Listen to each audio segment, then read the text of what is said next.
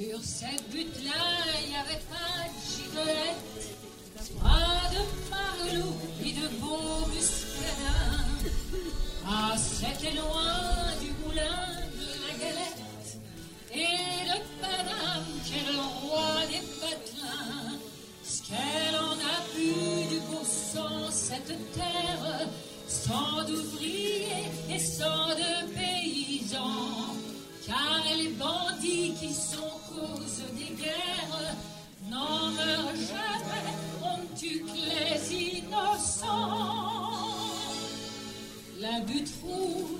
c'est son nom, baptême suite un matin, où tous ceux qui grimpaient roulaient dans leur ravin?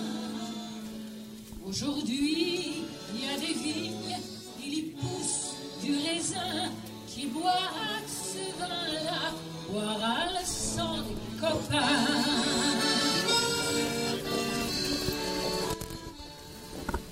Sur cette butte-là, on y faisait pas la noce, comme à Montmartre, où champagne coule à flot.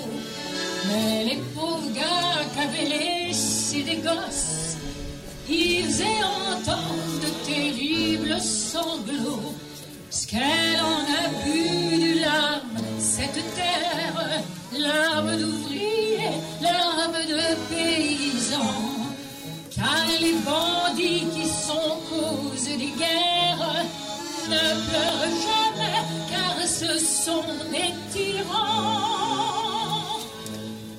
La butte rouge, c'est son nom, le baptême suit un matin, où tous ceux qui grimpaient roulaient dans leur ravin. Aujourd'hui, il y a des vignes, il y pousse du raisin, qui boit de ce vin-là, boit les larmes des copains.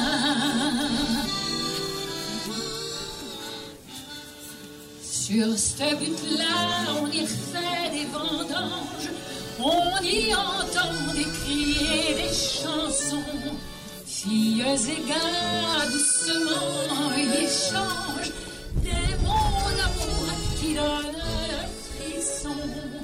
Peuvent-ils songer dans leurs folles étreintes qu'à cet endroit où s'échangent leurs baisers, j'ai entendu la nuit monter des plaintes et j'y ai vu des gars au crâne brisé.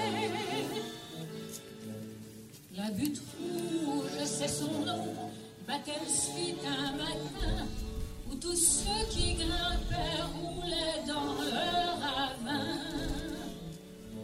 Maintenant, il y a des vignes, il y pousse du raisin, mais moi j'y vois des croix portant le nom des copains.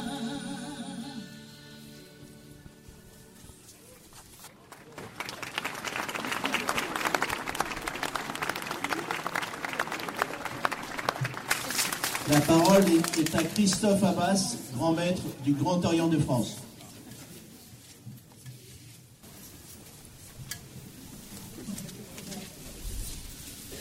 Bienvenue pour ce 1er mai.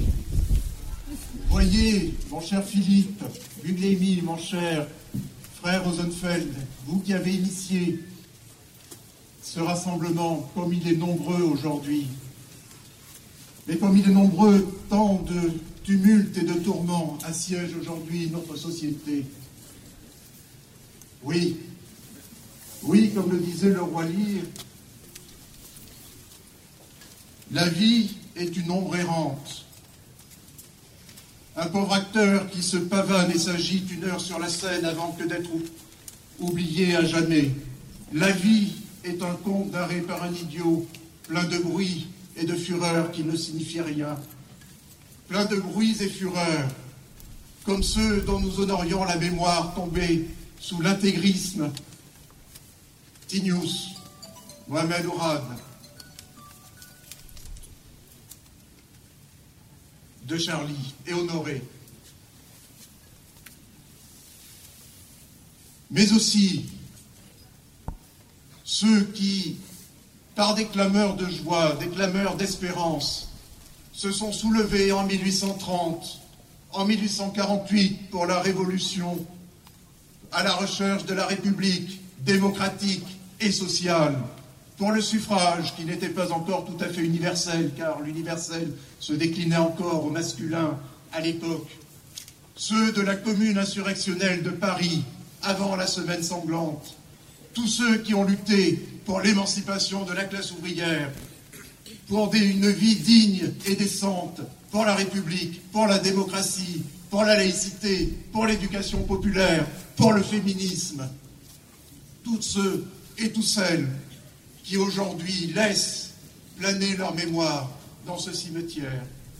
Car en effet, aujourd'hui, celles et ceux que nous voulons dans cette pérégrination mémorielle revivifiée, ce n'est pas simplement leur rendre hommage, non. C'est, comme le disait Michel Ressarcé, c'est de sortir des ténèbres et de l'histoire officielle les aspirations inaccomplies, les chemins à peine débutés et à jamais terminés, les potentialités qu'ont explorées à ce moment-là les révolutionnaires dans leur quête de liberté, de justice sociale et d'égalité. Ce trajet de la mémoire, c'est de revivifier leur chemin pour revigorer une pensée audacieuse, une démarche courageuse, pour nous montrer dignes de leur exemple et retrouver les chemins de l'émancipation. Tel est notre trajet aujourd'hui. Nous devons retrouver les chemins de la liberté, les chemins de l'émancipation, la résistance, face aux trois ennemis conjurés que sont l'intégrisme et le fanatisme religieux qui attaquent notre laïcité, fondement essentiel de la République, le néofascisme et non pas le populisme, par une torsion sémantique. Le populisme du XIXe siècle s'inscrivait dans le socialisme, celui des mouvements russes et américains. Non, c'est bien le néofascisme que nous devons dénoncer et combattre aujourd'hui, quand Marine Le Pen est aux portes de l'Élysée. Mais c'est aussi cette divinisation du capital, ce néolibéralisme qui, toujours accroissant les inégalités sociales, laisse une partie de l'humanité sur les bas-côtés de la route, et ces trois ennemis conjurés de toujours progresser ensemble, de toujours se renforcer pour abattre un peu plus notre République démocratique, notre République laïque, notre République sociale. Voilà, retrouvons, oui, retrouvons l'ardeur de nos ancêtres, l'ardeur de ce 19e siècle, l'ardeur de cette Troisième République, où les maçons engagés ne laissaient pas aux mains de ces conjurés abattre les fondements de la liberté, de la démocratie et de la solidarité. J'ai dit.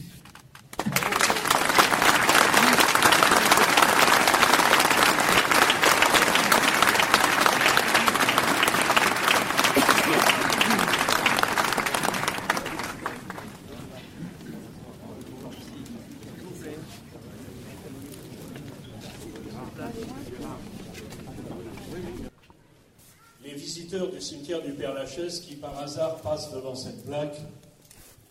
Les plus anciens en tout cas, car les plus jeunes ça ne leur rappelle pas grand-chose, pensent à Pierre Dac comme un amuseur, amuseur radiophonique, amuseur théâtral.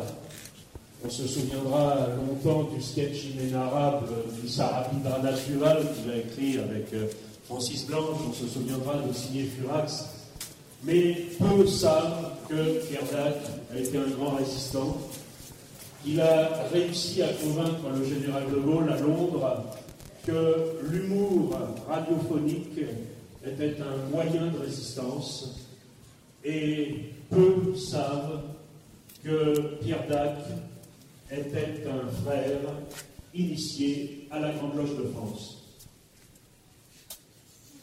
En 1944, au micro de Radio Paris, la radio des collaborateurs, Philippe Henriot, éditorialiste au service de la propagande, donc des Allemands, attaque Pierre Dac en évoquant ses origines juives et en rappelant qu'il s'appelait en réalité André Isaac et qu'il est le fils de Salomon et de Berthe Kahn. Philippe Henriot dit ceci Dac s'attendrissant sur la France, c'est une si énorme cocasserie qu'on voit bien qu'il ne l'a pas fait exprès.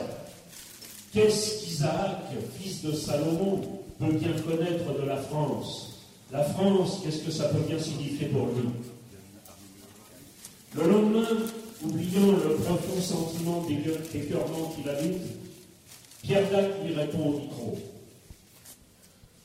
Monsieur Henriot, dans le laïus que vous m'avez consacré, vous vous écriez notamment, mais nous nous atteignons les cibles du comique, c'est quand notre DAC prend la défense de la France. La France, qu'est-ce que ça peut bien signifier pour lui? Eh bien, monsieur Henriot, sans vouloir engager de belles polémiques, je vais vous le dire, ce que ça signifie pour moi, la France.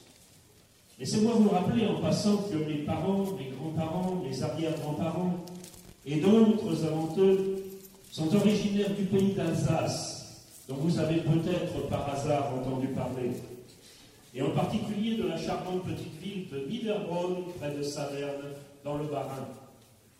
C'est un beau pays, l'Alsace, monsieur Henriot, où depuis toujours on sait ce que cela signifie la France, et aussi ce que cela signifie l'Allemagne.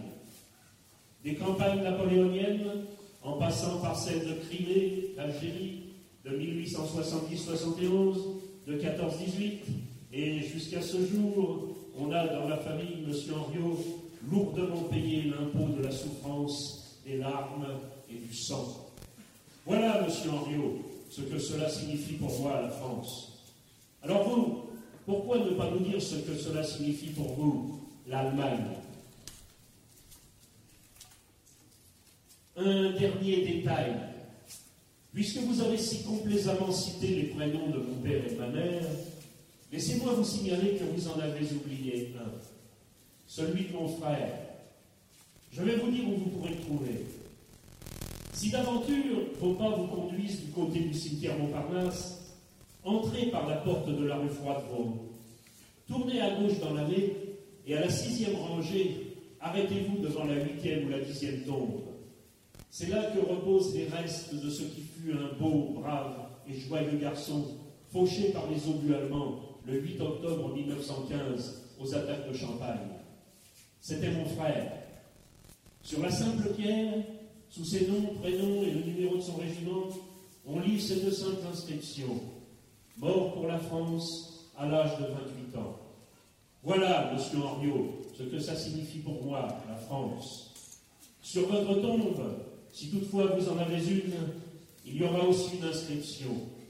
Elle sera ainsi libérée. Philippe Henriot, mort pour Hitler, fusillé par les Français.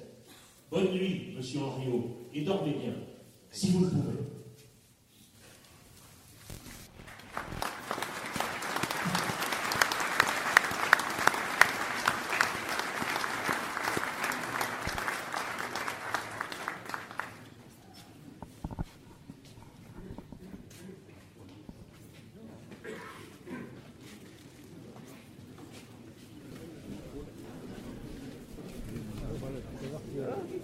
Viviane du DH.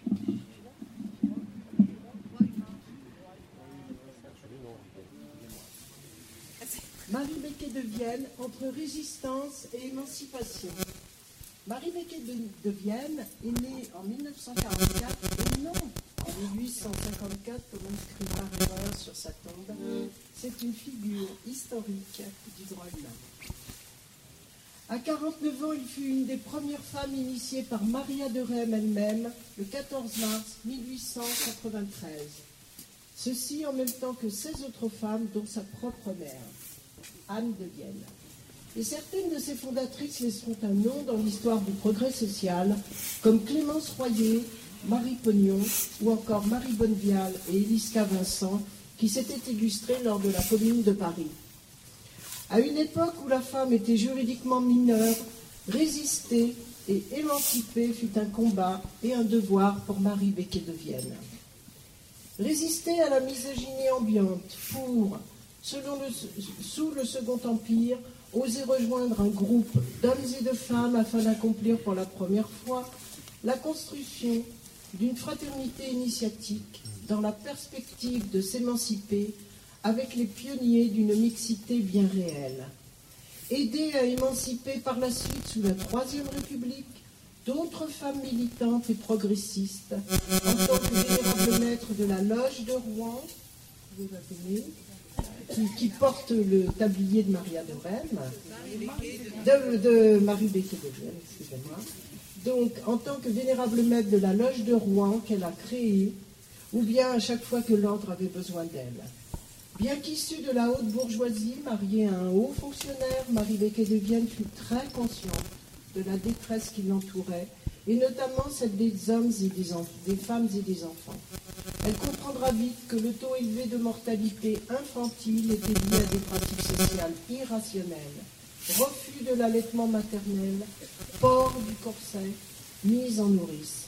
Elle décide de résister en luttant contre la paupérisation de la classe ouvrière, et en 1876, soutenue par Paul Strauss, président de l'assistance publique, et des sénateurs Paul Blond, Léon Richer et Victor Schoetcher, elle va fonder la Société nationale des amis de l'enfance, qui deviendra en juin 1880 la Société pour la propagation de l'allaitement maternel et des refuges ouvrages pour femmes enceintes.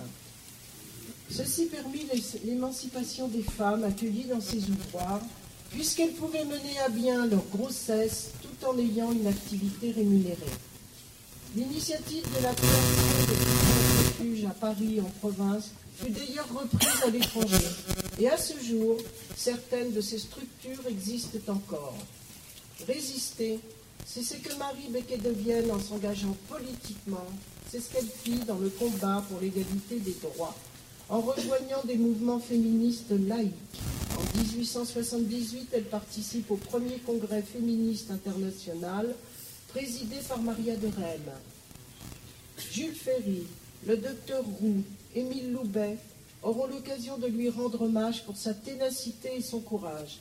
Elle sera instigatrice de la loi du 17 juin 1913 sur l'assistance aux femmes en couche.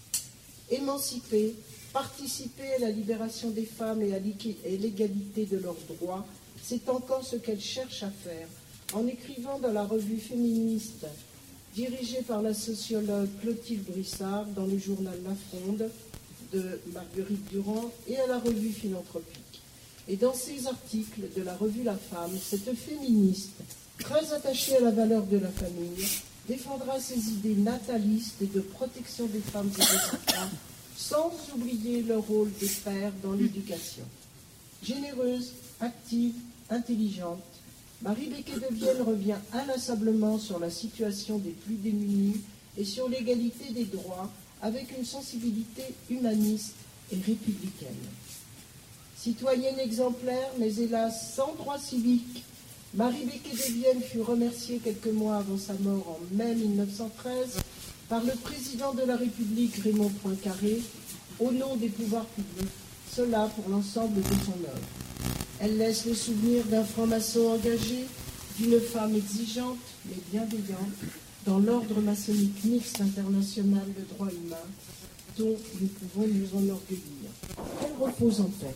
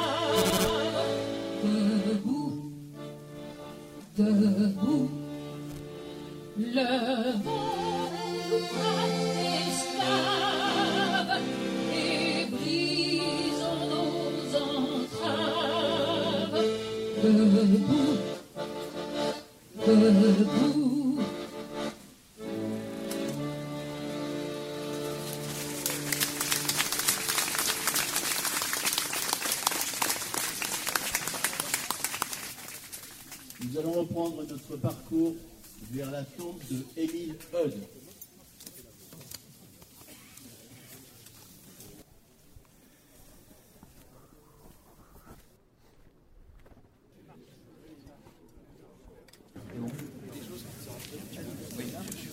La parole est à Marc Pellissier de la Grande Loge. De France. De France. Grande Loge de France, merci. Général Émile Eudes. La libre pensée, l'homme libre, ni Dieu ni maître, furent ses journaux, le titre de ce dernier résumant sa position essentielle. Émile Eudes, normand de, de naissance, s'il fut un provincial d'origine modeste, n'en devint pas moins parisien. De ses études de pharmacie à sa mort, ardent défenseur de la ville de Paris, de l'intégrité du territoire et de la patrie, ayant définitivement pris parti pour le peuple et la République sociale.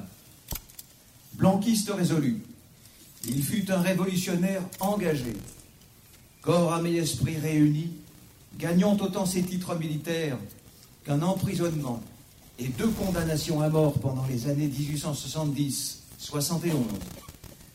Son nom reste associé à son grade, acquis pendant la Commune, général Eudes.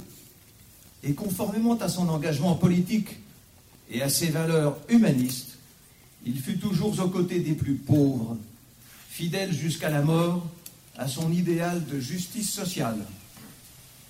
L'histoire peut retenir l'intensité de son engagement, son courage, son désintéressement, ses qualités civiques, enfin sa vie de lutte et d'abnégation, entièrement consacrée à la révolution sociale, ayant tout sacrifié à la République.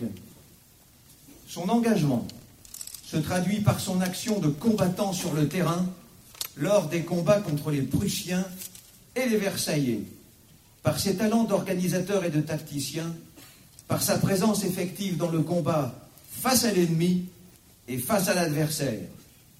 Membre de la direction de la commune, c'est lui qui en proposa le nom. Il prit en pratique une part essentielle en termes de décision et d'action. Il s'investit particulièrement dans les aspects militaires et d'organisation, verbe haut sinon très haut, et armes à la main, des garnisons aux barricades. Il prit donc parti pour la France contre la Prusse, pour l'avènement de la République contre le rétablissement de la monarchie, pour les Parisiens contre les Versaillais. Son engagement fut inconditionnellement partisan. Il fut donc nécessairement ensuite associé aux perdants lors des événements tragiques de 1871 et fut condamné à mort par contumace. Il aurait pu être tué, comme le furent d'autres militaires gradés, fusillés comme un contre un mur comme tant d'autres. Il décida de fuir, parvint à quitter Paris pour la Suisse avec femme et enfants, rejoignit Londres, où il se lia avec Karl Marx, puis une académie militaire écossaise, où il professa. Rappelons opportunément qu'à cette époque charnière de la fin du Deuxième Empire et de l'avènement de la Troisième République, de nombreuses et profondes insatisfactions demeurent contre le régime, les gouvernants et les dominants. Les luttes sociales se sont amplifiées au prorata du développement de l'industrie, du commerce, des échanges internationaux et de l'expansionnisme colonial. La grille de lecture politique et sociale nettement ancrée à gauche, à des degrés plus ou moins intenses, et librement exprimée dans les loges maçonniques de ce temps, convient à la compréhension de l'action du général Eudes, à ses choix et à son engagement pour la défense de la liberté. Si Victor Hugo, l'exilé français de Guernesey, ne prit pas parti entre Versailles et Paris, il soutint néanmoins les principes et les valeurs sous-tendues par la Commune. L'enjeu n'en était-il pas l'appel poignant à la liberté? Liberté d'association, liberté d'expression, liberté d'opinion, liberté de la presse, mais aussi justice et équité. Justice sociale pour les misérables. Dès son retour, Victor Hugo, grand défenseur de la République, s'engagea pour l'amnistie des communards. Celle-ci, vous le savez, fut accordée légalement en 1880 seulement. Et nombre de ceux qui avaient échappé au massacre et aux exécutions purent rentrer en France. Le général Eudes revint. Il retrouva immédiatement ses compagnons de lutte et ses anciennes activités d'éditeur, imprimeur, diffuseur de libre pensée. Et il remit en œuvre avec ferveur et détermination, jusqu'à sa mort, ses talents d'homme de terrain, de journaliste et d'orateur au service de la République sociale et des idées blanquistes. Maçon écossais, il retrouva ses frères en initiation des loges maçonniques, telles la Justice 133 où il fut initié, le Libre Examen 217, la Jérusalem écossaise 99, le Réveil maçonnique 209, etc. Jules Vallès, Henri Brisson, Gustave Mesureur, Charles Bellet, Gustave le Français, Eugène Potier, également maçons écossais, ornèrent les mêmes colonnes que le général Eudes, celle de la justice 133. Leur destinée fut pour chacun différente. Leur engagement respectif et leur foi dans le combat pour les valeurs les rendirent reconnaissables, estimables et parfois célèbres, chacun avec son style, chacun à sa place et à son office. Notons ainsi que si Henri Brisson fut un conciliateur et un négociateur pendant la Commune, et avant, Émile Eudes en fut lui un partisan actif, maniant autant les armes que le fléau de la justice, et portant fièrement autant le drapeau de la France que la bannière de sa loge.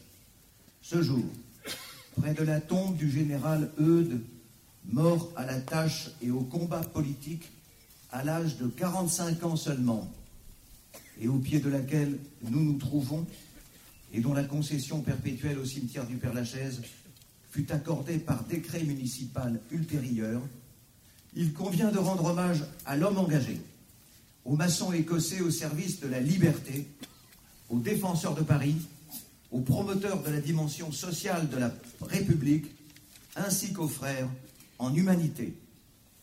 Un siècle plus tard, André Isaac, dit Pierre Dac précédemment évoqué ce jour, et dont la vie et le parcours ne ressemblent en rien à ceux d'Émile Eudes, ni l'homme, ni la famille, ni les origines, ni le métier, ni le siècle, et encore moins le style. Pierre Dac, pour autant, recevra lui aussi l'initiation maçonnique traditionnelle au sein d'un atelier de la Grande Loge de France, les Compagnons Ardents 646. Ainsi tous deux, que tout semble apparemment opposé, furent-ils maçons écossais se retrouvèrent-ils entre l'équerre et le compas et prêtèrent-ils serment sur le volume de la loi sacrée? N'y a-t-il pas ici de quoi méditer Enfin, Pierre Dac, partisan de la résistance en 1940, comme le furent les petits-fils d'Émile Eudes, et ardent promoteur de la liberté, notamment de pensée et d'expression, n'a-t-il pas écrit dans ses pensées Vouloir rester pauvre d'argent, c'est faire preuve de richesse du cœur. Cela ne parlerait-il pas à un communard Mais aussi, le libre citoyen à part entière est celui qui respecte la liberté de ceux qui ont l'obligeance de respecter la sienne. Belle formule de délicatesse et de raison pour un républicain soucieux d'équité.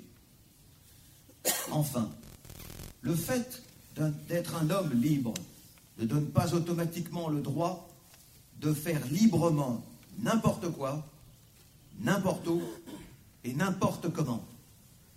Jolie réflexion pour un homme responsable, soucieux de se bien comporter avec justice et raison sur son propre chemin de vérité. Je termine. Par-delà les différences et dans le respect de chacun, côté tolérance, que l'occasion me soit permise de rappeler que la Grande Loge de France continue d'accueillir en son sein des hommes de bonne volonté, libres et de bonnes mœurs, également amis du riche et du pauvre, s'ils sont vertueux. Dans la longue chaîne des initiés véritables, hommes d'actions engagés, défenseurs de la liberté, qu'un juste hommage soit rendu à nos prédécesseurs, sachant que la main reste tendue à tous leurs successeurs. Au nom de la Grande Loge de France, j'ai dit.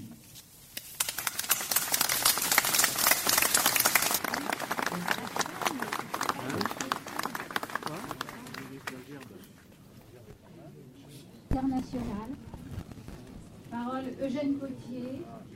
Musique Pierre de Géper. Je pense qu'on avec moi.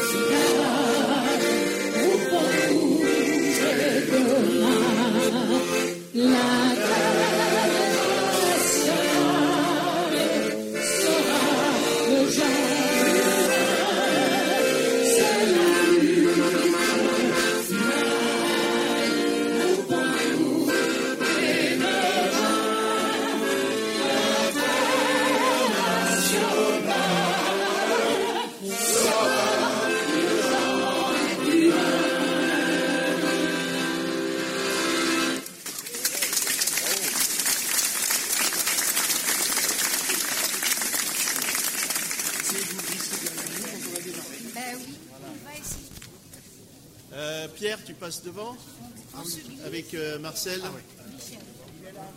Allez, On vous suit, euh, on Voilà, vous suit, on voilà, vous vous me suit, suivez. on vous suit. Merci.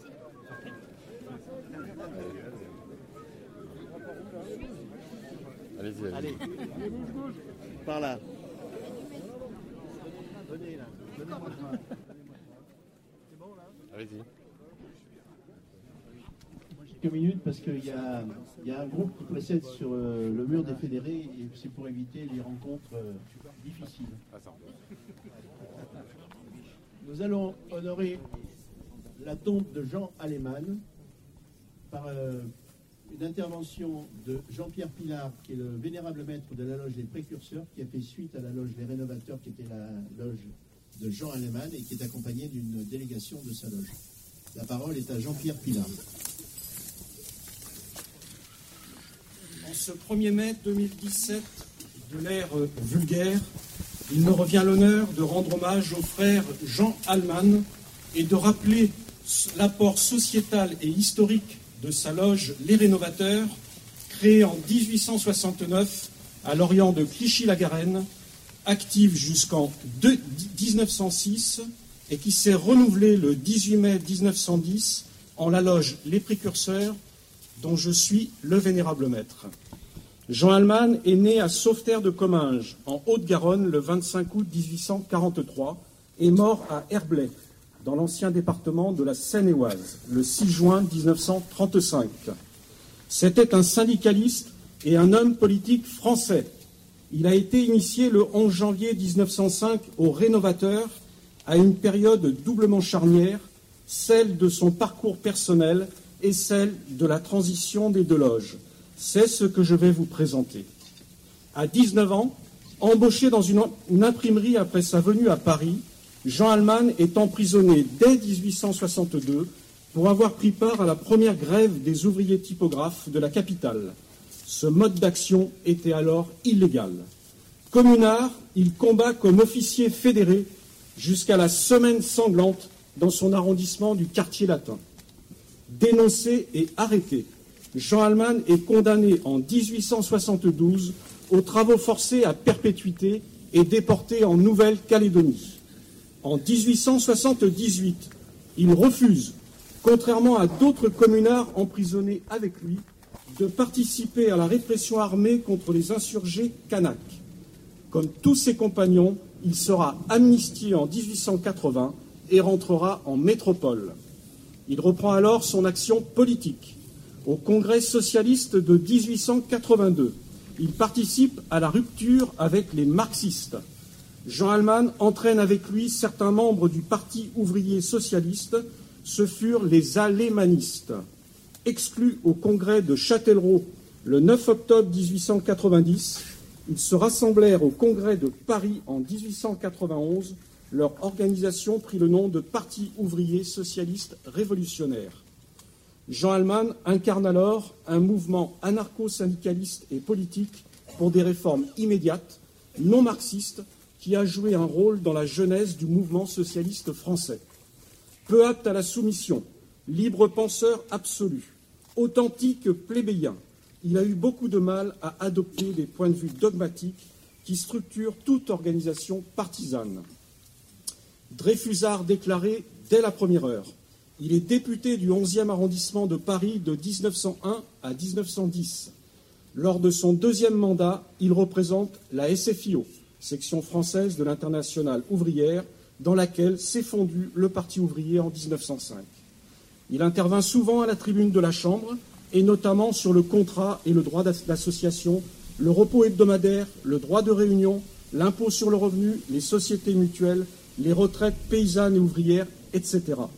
Au congrès de Tours en 1920, il suit la majorité communiste sans pour autant devenir membre de la nouvelle section française de l'internationale communiste. Malgré l'excommunication des communards par le grand maître Babot Larivière, le frère Allman est initié le 11 janvier 1905 à la loge Les, Rénovateurs de Clichy dans le prolongement de son activité au sein de la libre pensée où il collaborait avec des maçons dont le prêtre défroqué Victor Charbonnel. Clichy-la-Garenne fut par le passé un des hauts lieux du mouvement social et de la franc-maçonnerie. Qui s'en souvient encore aujourd'hui La Société de crédit mutuel et de solidarité des ouvriers y a vu le jour après l'échec de la grève des teinturiers en 1866. La manifestation du 1er mai 1891, restée dans les mémoires pour le massacre de Fourmis, tourna aussi à l'émeute durement réprimée à Clichy. C'est le frère Bertrand Saint-Chol, le communard, également alémaniste, l'homme qui a développé l'urbanisme de Clichy, on l'appelle aussi le baron Haussmann, enfin l'haussmannien de Clichy, qui a fait venir et rassembler dans les loges de la ville des hommes dont l'influence se fait encore sentir aujourd'hui dans les domaines les plus variés de la politique, l'économie, la littérature, la diplomatie. Cette influence, dont la source se trouve pour une bonne part dans l'énergie de la loge, s'est développée aux rénovateurs, puis aux précurseurs, sous l'égide du frère Saint-Chol, qui en a été longtemps vénérable maître.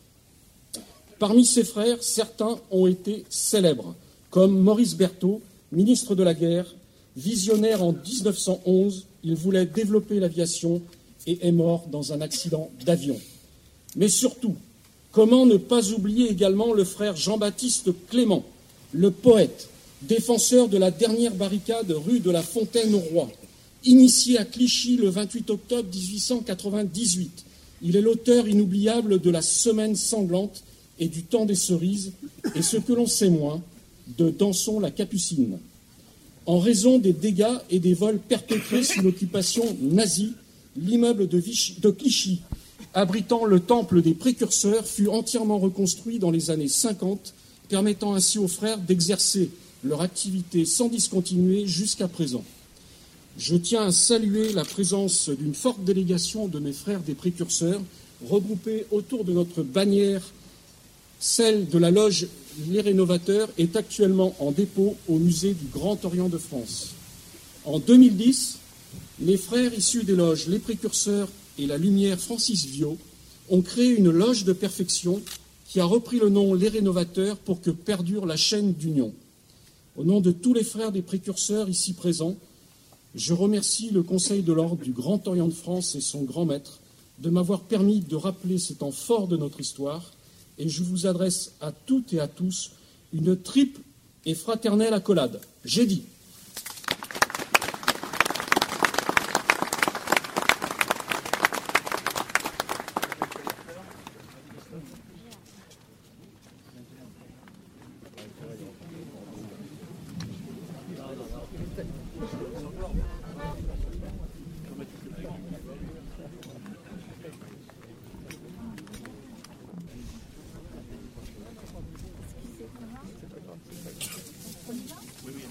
La semaine sanglante, parole de Jean-Baptiste Clément, musique de Pierre Dupont.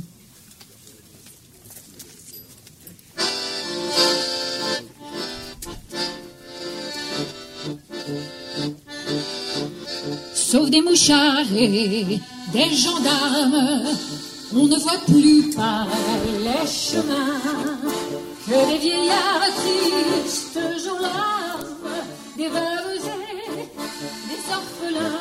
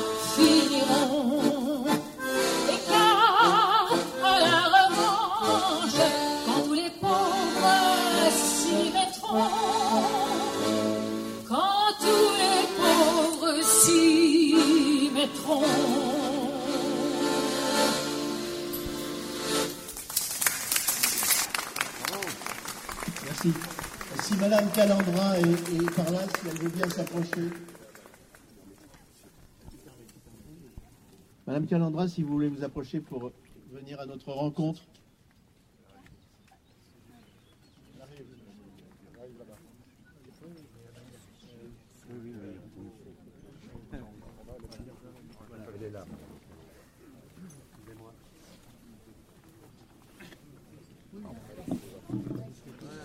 On avait fait un beau discours l'année dernière. hein. Nous allons honorer maintenant euh, un groupe d'élus parisiens morts pendant la Seconde Guerre mondiale pour fait de résistance. Nous vous rappelons que le fil rouge de notre manifestation d'aujourd'hui était résister, émanciper. La parole est, à Madame Frédéric Calandra, la maire du 20e arrondissement. Bonjour et bienvenue à tous et à toutes dans le 20e arrondissement et euh, l'arrondissement du Mur des Fédérés.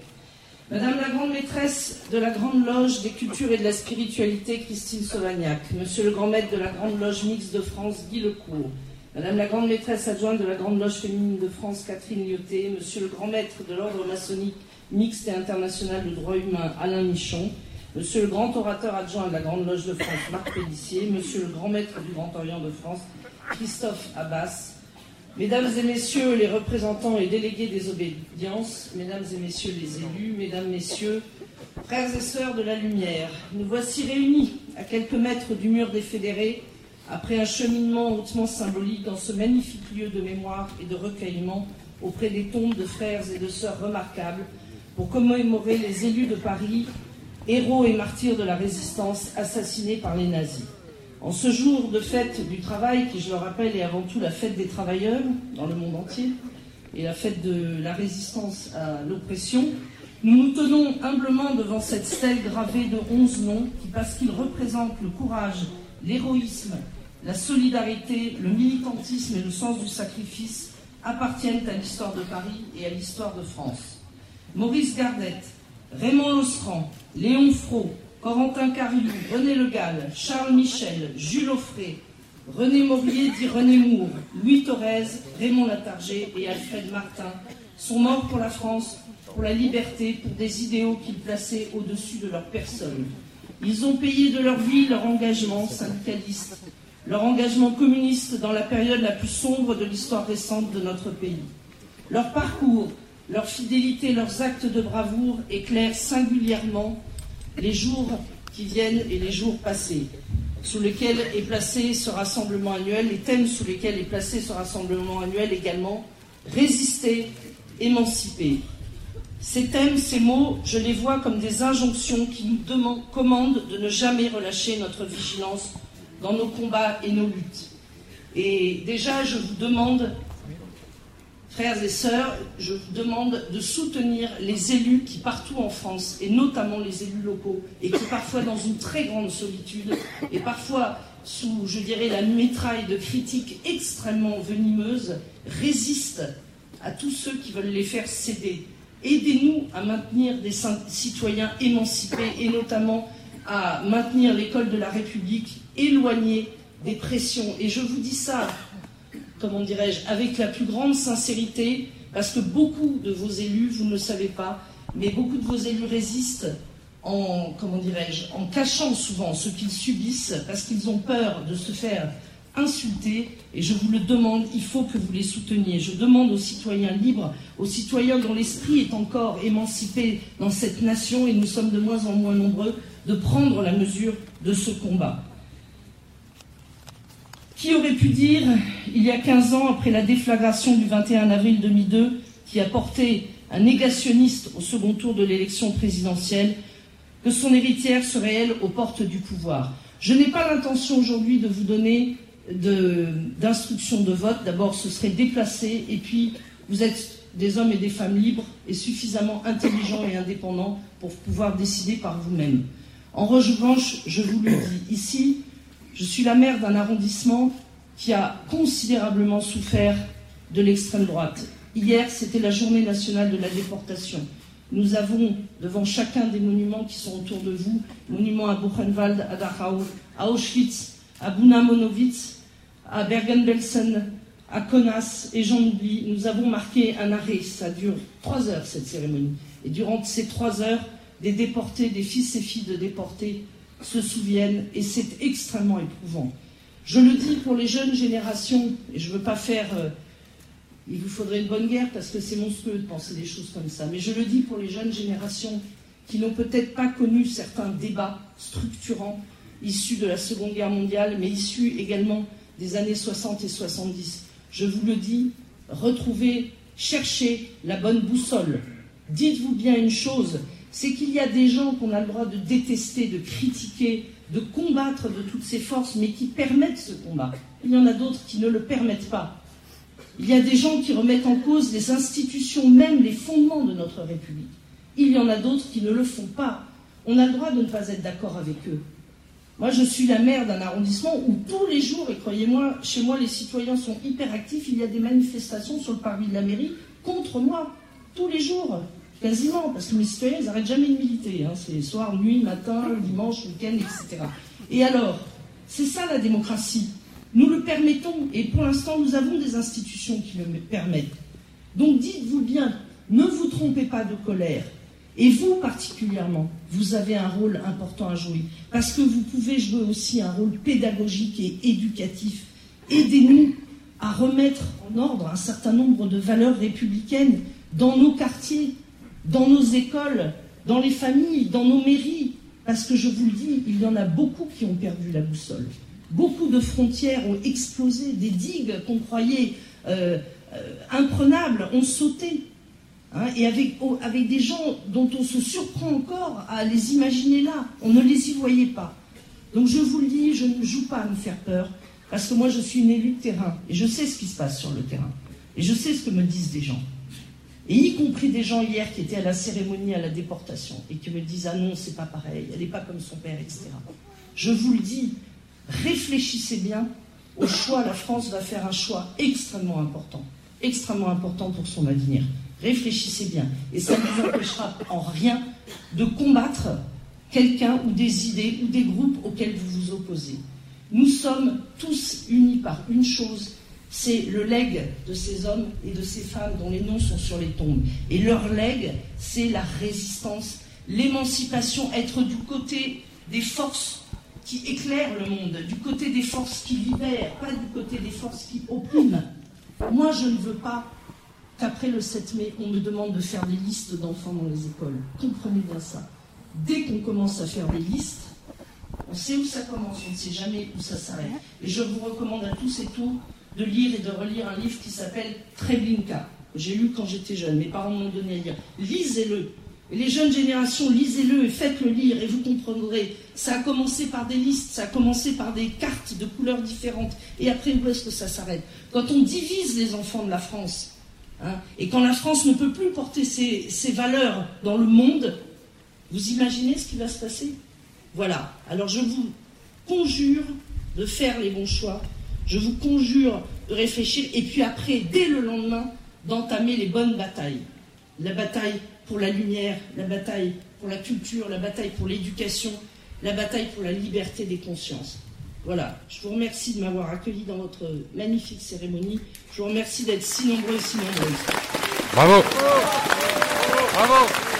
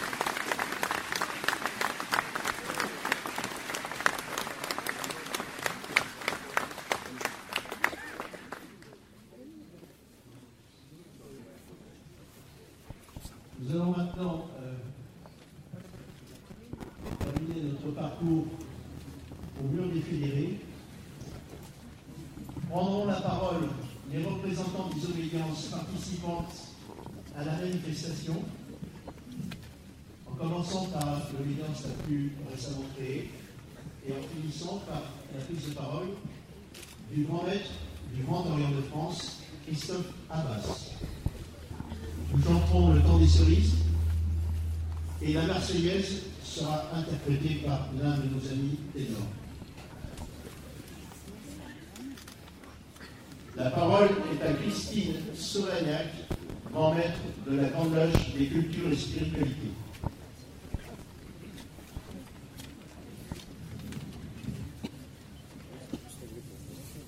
Madame la maire, très respectable grand maître, respectable grand maîtresse, dignitaire, mes sœurs, mes frères, je voudrais tout d'abord saluer bien bas l'intervention de Madame la maire tout à l'heure, qui rappelle à notre responsabilité sur un acte aussi euh, léger et somme toute euh, et qui est tellement lourd de conséquences euh, pour la semaine prochaine, tellement conséquences. Merci de votre attention. Comme chaque année, la Grande Cultures et la Spiritualité est présente pour effectuer ce chemin du souvenir aux côtés du Grand Orient de France, puissance organisatrice, en présence de la Fédération française du droit humain, de la Grande Loge de France, de la Grande Loge féminine de France, et de toutes les obédiences libérales et adogmatiques pour effectuer ce devoir de mémoire. Par-delà les options les confessions de chacun, nous célébrons le sacrifice de tous ceux qui ont exprimé au péril de leur vie leur foi dans le progrès pour l'humanité. Comme nous l'avons vécu ensemble dans ce parcours, et beaucoup étaient des nôtres. Nous rendons aussi hommage à toutes les victimes innocentes des totalitarismes et des tyrannies, qui au cours des siècles ont été cruellement broyées par la folie et l'aveuglement de quelques monstres de pouvoir. Nous autres, francs-maçons, devons plus que jamais redoubler de vigilance et une totale mobilisation en faveur de nos valeurs de liberté, de tolérance, de respect, de fraternité, de paix et d'harmonie, constamment menacés par l'obscurantisme et le fanatisme. Ne laissons pas agir impunément ceux qui font le mal et unissons-nous pour défendre la laïcité, le respect de chacun, le socle des lumières. Je terminerai en remerciant du fond du cœur tous ceux qui ont fait le sacrifice de leur vie pour que nous puissions nous rassembler et nous exprimer librement en ce jour de mémoire. J'ai dit.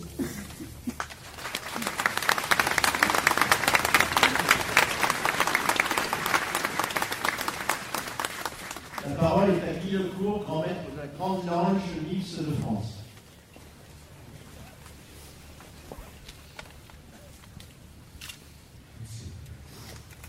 Mesdames et messieurs, mes soeurs, mes frères. Comme chaque année, nous voici réunis ce 1er mai, journée internationale des travailleurs, au pied des murs des fédérés, qui fut le témoin d'événements dramatiques le 28 mai 1871. Bien des femmes et des hommes reposent ici, massacrés au nom de l'ordre, morts parce qu'ils portaient un espoir et représentaient des valeurs que nous partageons tous, ici, présents. Morts parce qu'ils portaient une révolution. Nous sommes présents en ce lieu de pèlerinage laïque pour rendre hommage aux victimes de la commune et du nazisme, bien sûr, mais aussi à tous ceux qui tombent dans le monde. Parce qu'ils sont différents, parce qu'ils revendiquent la justice, l'égalité et la fraternité, parce qu'ils n'ont pas la même religion ou pas de religion du tout. Morts sous les balles, la torture ou une action terroriste. Le mur, symbole de la souffrance, mais aussi de la séparation et de l'exclusion de l'enfermement et du repli sur soi, la peur de l'autre et le rejet. Ce mur que certains voudraient dresser à nouveau autour de notre pays, en rétablissant des frontières en expulsant ceux qui, soi-disant, ne nous ressemblent pas ou qui viennent d'ailleurs. Mais quel ailleurs? Quelle différence? Ne serions-nous pas tous des sœurs et des frères, nés quelque part, simplement par hasard? Cette commune qui posait des questions tellement d'actualité la place et l'organisation du travail, quel modèle d'éducation, la place du fait religieux dans la société, l'égalité des femmes et des hommes. En cette période où notre civilisation et nos valeurs semblent bien mal en point, où la tentation du populisme est particulièrement forte, il est temps de partir au combat. Repoussons la haine et l'exclusion, surtout si elle se cache sous des habits neufs. Construisons une nouvelle société plus juste, plus fraternelle. Ne soyons pas les victimes d'un mauvais homme. J'ai dit. Merci.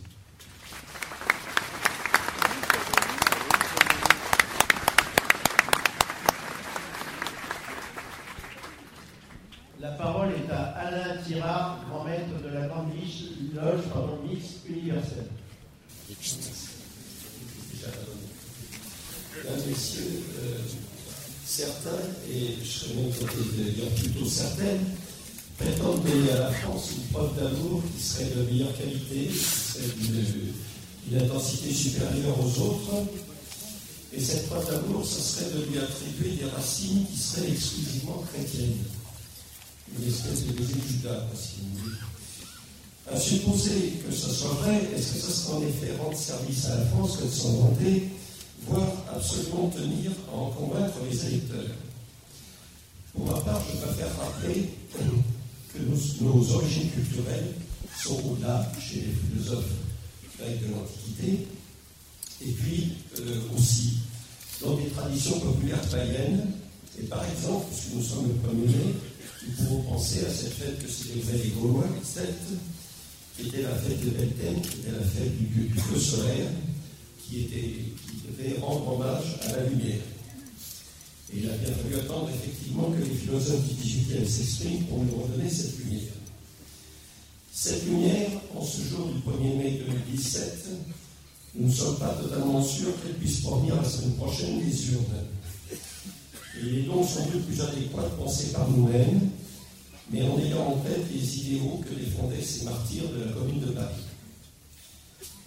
Il faut penser à ces politiques antipopulaires qui réduisent des êtres humains à l'état de bête dans nos rues, qui réduisent des peuples comme les Grecs pratiquement à la famine, qui atteignent le droit pourtant constitutionnellement reconnu au travail.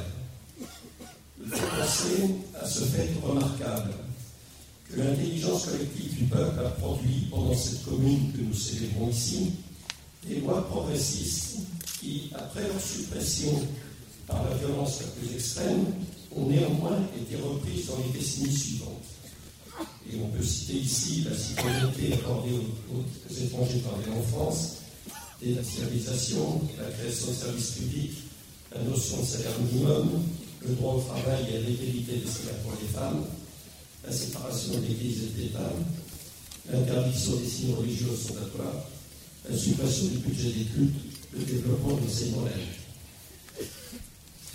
Donc, parce que nous sommes animés d'un idéal de progression de l'homme et de la société, nous devons bien sûr honorer, comme nous faisons aujourd'hui, ces visionnaires d'hier, qui ont été sacrifiés, massacrés sur l'autel du conservatisme par des personnages qui avaient l'audace de se proclamer plus patriotes que le peuple lui-même. Mais honorer ne suffit pas. Il nous faut rester fidèles à leurs idéaux, à leurs engagements, pour lutter pour le renforcement des droits et le respect des hommes. Et cela implique de redonner à notre école la mission de former non pas simplement des diplômés ayant vocation à travailler ou d'ailleurs à être chômeurs, mais à être aussi des citoyens conscients de leur appartenance à une société dont ils puissent comprendre le fonctionnement et donc dans laquelle ils puissent s'insérer tous ensemble. Et cela implique aussi de redonner tout son sens politique à la laïcité, dont la finalité est bien que les lois qui gouvernent le, fonctionnement du pays soient prises par les représentants auxquels le peuple a délégué son pouvoir, et non prises ou censurées par des institutions dont les vérités dogmatiques ne reflètent que des textes d'un autre âge ou élaborés dans des cénacles de clercs n'ayant aucune légitimité démocratique. Et cela implique encore que les pouvoirs politiques respectent leurs promesses et les avis des citoyens quand ceux-ci leur donnent à l'occasion des élections, et je dirais même peut-être encore plus si c'est bien la des choses, quand ce sont eux-mêmes qui les ont sollicités, dans des référendums ou d'autres sortes d'élections, parce que se souvenir que le peuple peut aussi être intelligent, ça fait quelquefois pas mal au monde. Et puis cela implique enfin que les responsables politiques et économiques manifestent un respect des hommes simplement en tant qu'être humain, en traitant à l'égalité les hommes et les femmes, et en ayant un, minimum de considération pour la misère qui se répand dans notre société jusqu'à s'étaler dans nos rues, pendant que les richesses ne montent pas à l'heure. Alors tout ceci, oui, est l'héritage de la commune, et nous devons continuer à défendre.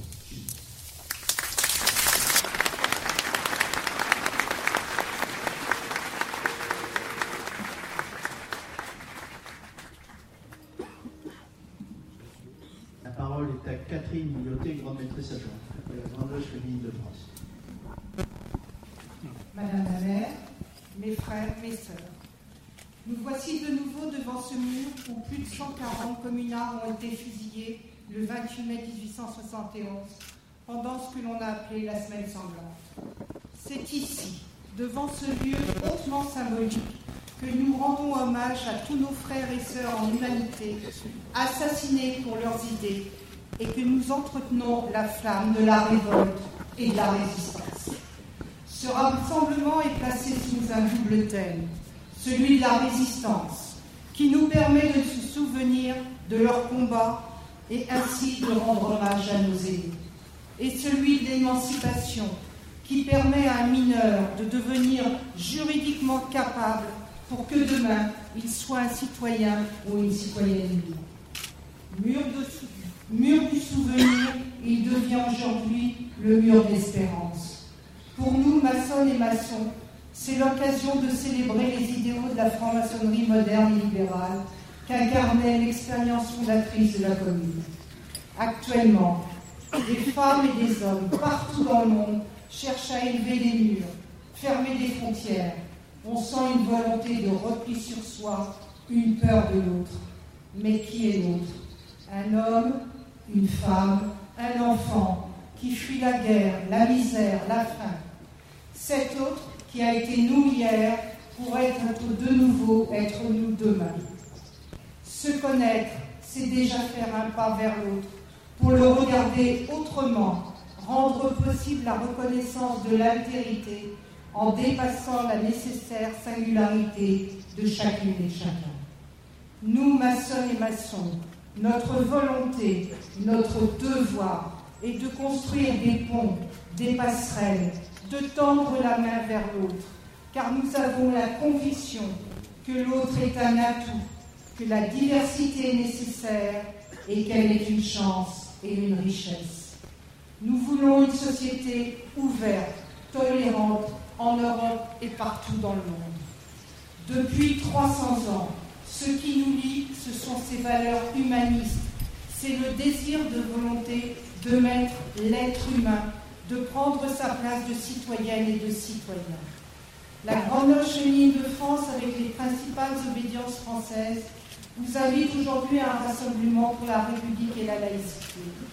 La, République rassemble tous les êtres humains, quelle que soit leur singularité, dans l'universalisme de la citoyenneté. Toutes les francs-maçonnes et francs-maçons sont déterminés à mener le combat contre l'obscurantisme et à dénoncer les terrorismes religieux et politiques. Les valeurs humanistes et donc maçonniques sont celles de la République, liberté, égalité, fraternité, mais aussi et surtout la laïcité qui est un pilier. C'est la laïcité qui, en supprimant la notion de suggestion, nous a ouvert à nous les femmes la marche vers notre émancipation et notre accès à la citoyenneté. Nos sœurs des siècles passés étaient des pionnières, des guerrières, pour gagner des droits, s'engager dans une obédience féminine nous rend vigilantes à contrôler ces droits, à conserver, car rien n'est jamais acquis. La place des femmes est toujours un baromètre de l'état de la société à un moment donné. La Grande Loge féminine de France, depuis 70 ans, est cet outil de mise en de mise au service des femmes pour leur donner confiance en elles, en dépit de siècles d'infériorisation, de culpabilisation, pour progresser vers l'émancipation et leur autonomie. Notre combat est permanent, quotidien, ici comme ailleurs. Nous devons nous battre pour que le monde évolue vers plus de justice, d'égalité, de fraternité, car nous voulons être des femmes libres, architectes de l'avenir. Alors tous ensemble, résistons, résistons et espérons.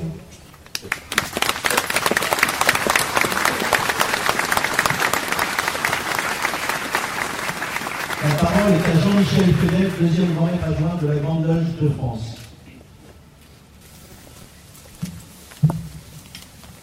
Merci. Madame le maire, très chers frères, mes très chères sœurs, cela fait chaud au cœur dans ces périodes incertaines, potentiellement troubles, de voir euh, ce parterre de frères, de sœurs réunis devant le mur des fédérés. C'est dans l'unité de cette diversité que nous pouvons fonder les désespoirs pour les jours futurs. Je ne reviendrai pas sur tous les frères qui ont été évoqués ce matin, simplement sur euh, Émile Tirfo qui avait proposé de planter sur les barricades les manières des obédiences et des loges et de prendre le parti de la commune si ces bannières étaient trouées par les balles. Ces bannières, vous pouvez encore les voir euh, rue Puteaux, dans l'enfant Rosette. C'est la bannière de sa loge, la Jérusalem écossaise. Alors, souvenons-nous, souvenons-nous de tous ceux qui ont laissé leur vie pour que nous soyons libres. Souvenons-nous de tous ceux qui ont continué au dehors l'œuvre commencée dans le temple. Nous avons à la Grande Loge le souvenir dans le grand escalier du Pierre Rossevette le nom de multiples frères qui ont laissé leur vie lors de la dernière guerre. Ce temple Pierre Rossevette qui rend hommage à un frère qui a été initié à la Grande Loge de France, lui qui a fini sa vie au Grand Orient de France, qui a donné sa vie pour que ses frères, ses compagnons de libération ne soient pas mis à jour alors qu'il aurait été faible devant la torture. Souvenez-vous qu'il a su se jeter par la fenêtre à Mufauche dans la Gestapo. Que tomber un étage plus bas sur une tente, il s'est rejeté dans le vide. Souvenons-nous de cet exemple. Souvenons-nous, mes frères. Et que les événements tragiques de l'histoire nous rappellent euh, en permanence l'impérieuse nécessité de lutter pour la liberté, la dignité, le respect des femmes et des hommes qui composent notre République, comme l'a rappelé notre très respectable grand-mère Philippe Charouet dans son dernier communiqué.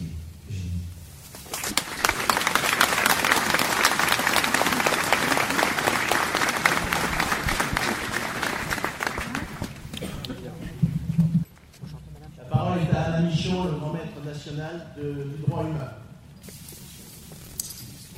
Madame le maire, mes très chers frères et sœurs, mesdames et messieurs, nous avons cheminé dans ce lieu apaisant et simple, ce lieu de vie du passé. Nous avons évoqué, célébré, nous nous sommes recueillis, nous avons rappelé nos valeurs. Nous nous sommes confrontés, chacun pour soi et face aux autres, au serment que nous avons prêté. Nous avons mesuré la force de notre idéal d'humanité éclairée et fraternelle.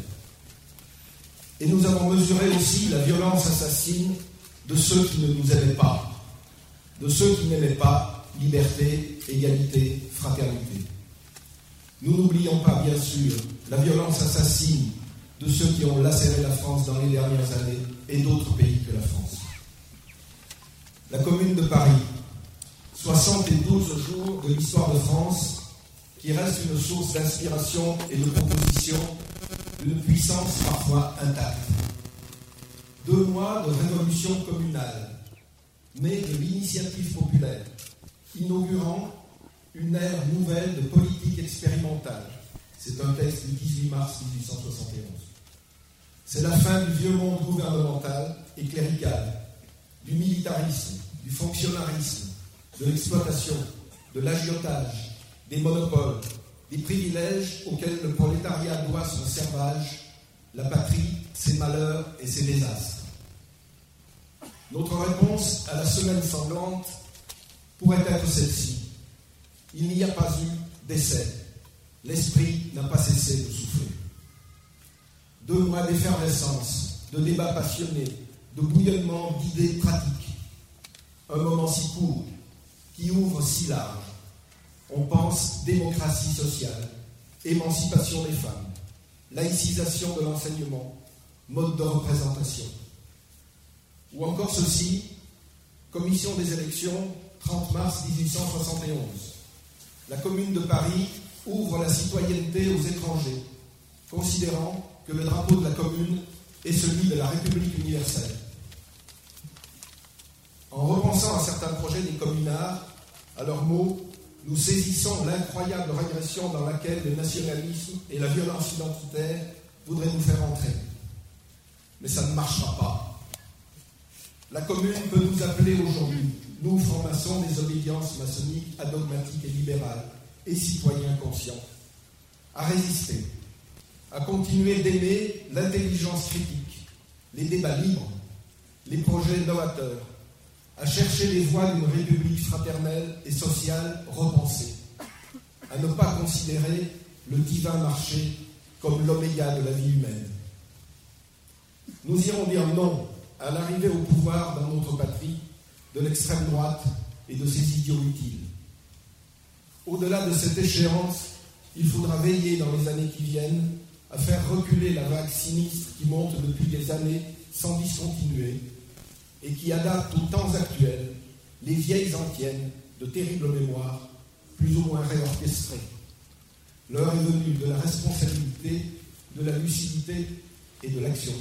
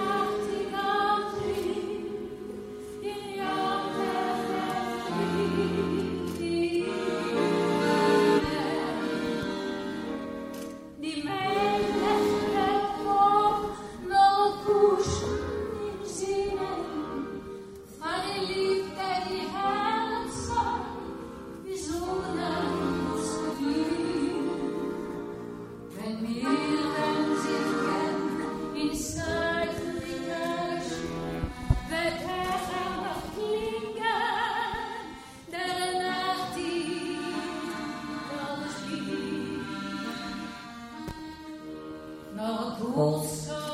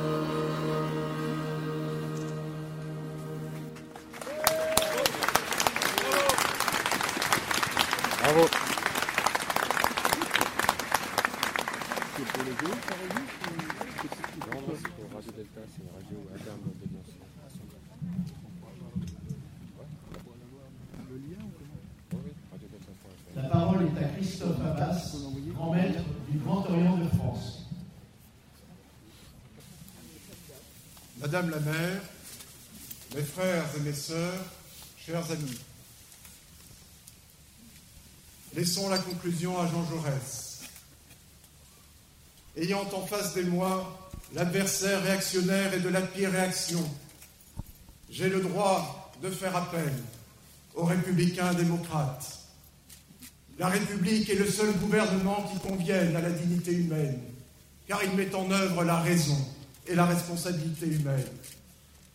Seule elle, par l'exercice toujours plus efficace de la volonté populaire toujours plus éclairée, par le libre mouvement des idées et par la puissante action légale de la classe ouvrière et de l'ensemble des républicains, elle peut faire évoluer pacifiquement les sociétés vers des formes meilleures. Cette République nécessaire, les réacteurs ne cessent de la menacer. Quand ils ne peuvent la tuer par le meurtre, ils essaient de la tuer par le mensonge. Voilà ce que disait Jaurès en 1906. Voilà qui résonne encore aujourd'hui, car, comme nous l'avons tous rappelé, quand ensemble conjurés, le fondamentalisme religieux, le néofascisme et non pas le populisme, appelons les choses par leur nom, et le capitalisme mortifère et effréné qui dessert aujourd'hui les peuples, amène une fraction toujours plus croissante de la population, soit à s'abstenir, soit à répondre aux sirènes de l'extrême droite. Alors le monde va mal. Mais nous sommes tous responsables. Nous sommes tous responsables de l'avoir laissé faire. Mais si nous ne réagissons pas, nous serons tous coupables demain de n'avoir pas mené les actions nécessaires. La première action, naturellement, c'est de ne pas permettre à Marine Le Pen d'être présidente de la République demain. C'est d'écarter sans ambiguïté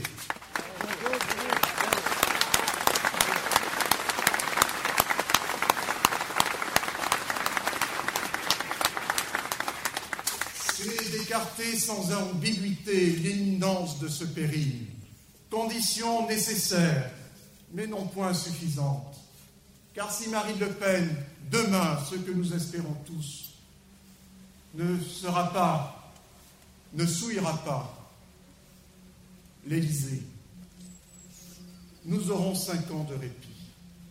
Cinq ans de répit pour amoindrir cette progression inexorable, voire irrésistible, du Front National. Oui. Alors, nous, francs-maçons, sortons de notre torpeur, sortons de nos temples, retrouvons, comme je l'ai dit, les grands combattants, les grandes combattantes du XIXe siècle et de la Troisième République. Ne nous en laissons pas à croire par ces briseurs de rêves qui veulent nous imposer la fatalité d'un monde qu'on ne pourrait pas changer. Car certains politiques, pas les locaux, certains politiques ne veulent plus changer le cours des choses. Ils ne veulent plus être que les administrateurs irresponsables de mécanismes aveugles qui concourent plus à la paupérisation des peuples qu'à sa véritable émancipation. Oui, nous, francs-maçons,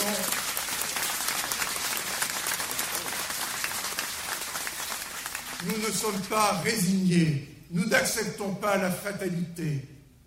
Alors, en conclusion, soyons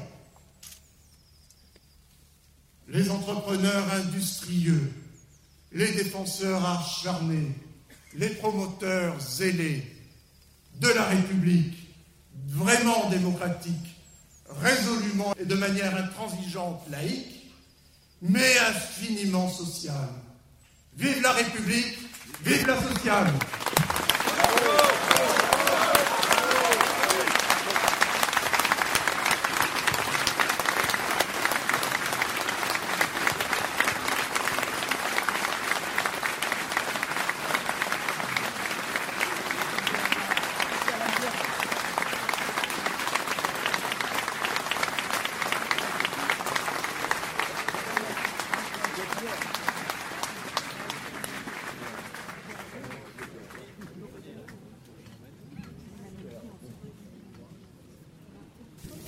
Conclure notre, notre très beau moment au Père Lachaise, notre frère Florent va entonner la Marseillaise. Allons enfants de la patrie, le jour de gloire est arrivé. Contre nous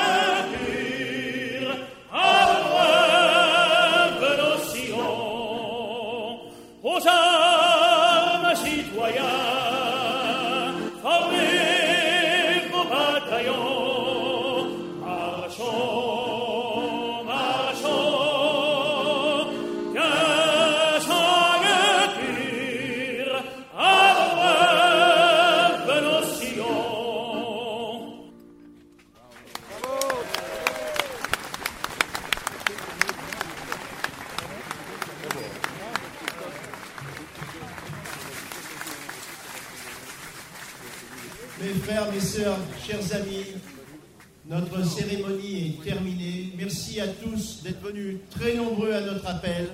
Et je crois que nous avons tous entendu les messages importants que nous avions à transmettre dans cette semaine décisive. J'ai dit.